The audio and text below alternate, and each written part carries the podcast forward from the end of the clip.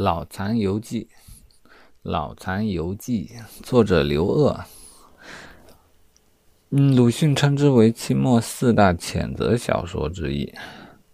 故事主要内容是借一个被称为老残的一个江湖医生铁鹰，他在游历中的所见所闻。老残虽然是浪迹江湖、行医糊口、自甘淡泊、不入宦途，但他关心国家和民族的命运，同情人民群众遭受的痛苦。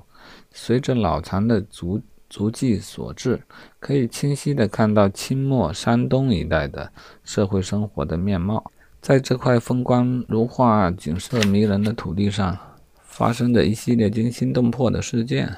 它最重要的特点是，它不光是揭露贪官之恶，它的最大特点是第一次揭露了清官的罪恶。所谓的清官，我们看书中的原话：“赃官可恨，人人知之；清官犹可恨，人多不知。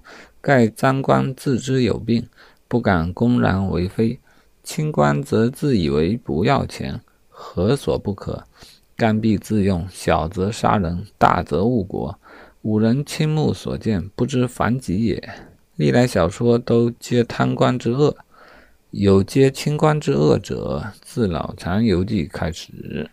刘鹗笔下的清官，其实是一些急于要做大官而不惜杀民邀功、用人血染红顶戴的刽子手。遇贤是以才能功绩卓越著，而不曹州知府。在梳理潮州不到一年的时间内，衙门十二个战龙便战死了两千多个人。九分半是良民，甘弼是清廉的咯噔噔的清官，他曾拒绝巨额的贿赂，但却依战不要钱不受贿，一意的臆测断案，枉杀了很多好人。他严刑逼供，铸成骇人听闻的冤狱。